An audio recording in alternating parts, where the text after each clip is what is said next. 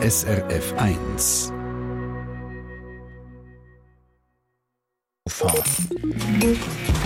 SRF 1 Ratgeber Konsum Schnell die Glühbirne von einer Deckenlampe auswechseln oder die Vorhänge aufhängen, wo man endlich mal gewaschen hat, oder das oberste Küchenkästchen Fach rausputzen, was dringend nötig hat. Für all das braucht man, auch bei einer Körperlänge von, sagen wir, 1,93 gern eine Haushaltsleiter. Also die, wo man unten so leicht auseinanderklappt und dann drei bis vier Stufen draufsteigt. Äußerst praktisch, aber durchaus auch tückisch. Immerhin passieren bei uns Jahr für Jahr rund 9000 Unfälle im Zusammenhang mit Leitern. Darum wollen wir jetzt schauen, dass Sie Ihre Haushaltsleiter wirklich im Griff haben und ob sie überhaupt sicher ist. Zusammen mit unserer Ratgeber-Expertin für Konsumthemen, der Maria Kressbach. Maria, wie muss eine Leiter grundsätzlich beschaffen sein, damit sie eben keine Gefahr darstellt?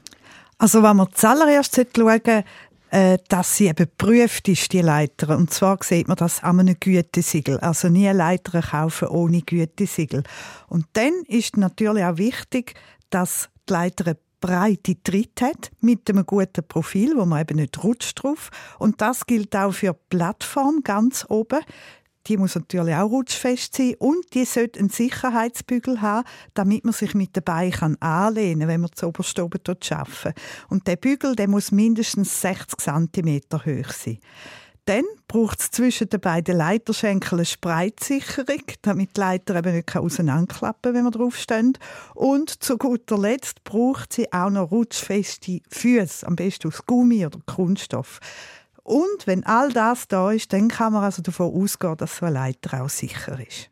Bestens. Jetzt nützt ja aber die sicherste, beste Haushaltsleiter nichts, wenn man nicht richtig mit ihr umgeht, oder? Ja, genau, da ist es so. Die meisten Unfälle die passieren ja nicht wegen der Leiter selber, sondern weil wir, die draufstehen, eben zwaghalsig sind oder juffeln. Und darum sollte man sich immer genug Zeit nehmen. Zuallererst immer schauen, ist die Leiter überhaupt ganz oder lottert sie irgendwo. Dann schaue ich, dass die Leiter auch sicher steht und dass die Spreizsicherung eingerastet ist und erst dann steige ich drauf. Und zwar dann eben mit der botenen Vorsicht. Ja, auf jeden Fall. Äh, beim Aufsteigen müssen die Hände frei sein, damit wir uns auch heben können. Und darum sollte die Werkzeuge, die ich mittrage, am besten am Körper tragen, zum Beispiel am Gurt. Oder gewisse Leiter, die haben extra ein Ablagefächli für so etwas.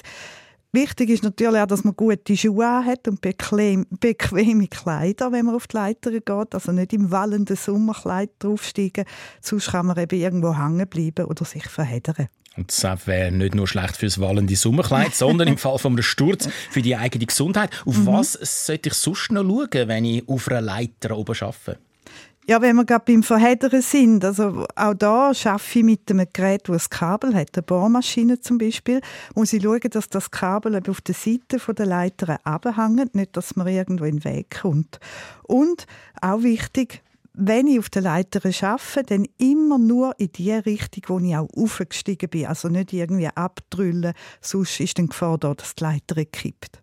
Es mag banal tönen, Maria Kressbach, aber von waghalsigen Akrobatikübungen sage ich zum Beispiel, mhm. weil man sonst irgendwie nicht wirklich herkommt, sollte man also wirklich verzichten, oder? Ja, also wirklich. Das, was ich auf der Leiter mache, das sollte höchstens eine Armlänge von mir weg sein, dass ich eben noch gut mag anlangen.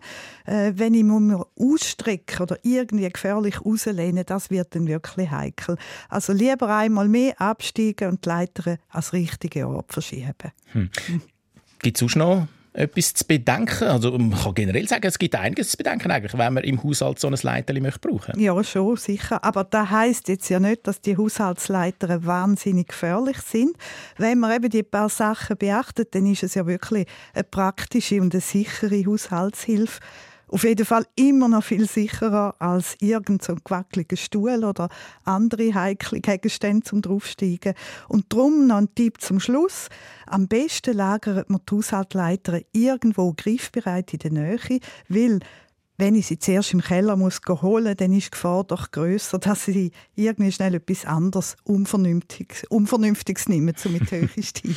Vielleicht eben ein gewackeliges Taburettchen, das dann entschieden weniger sicher ist. Also korrekt eingesetzte Haushaltsleiter. Alle Tipps von unserer Konsumfachfrau Maria Kressbach finden Sie auf srf1.ch unter Ratgeber. Und falls Sie jetzt finden, ich post mir doch gerade eine neue Leiter, gibt es auch eine gebige Checkliste von der Beratungsstelle für Unfallverhütung. SRF 1 Ratgeber Konsum. Eine Sendung von SRF 1. Mehr Informationen und Podcasts auf srf1.ch.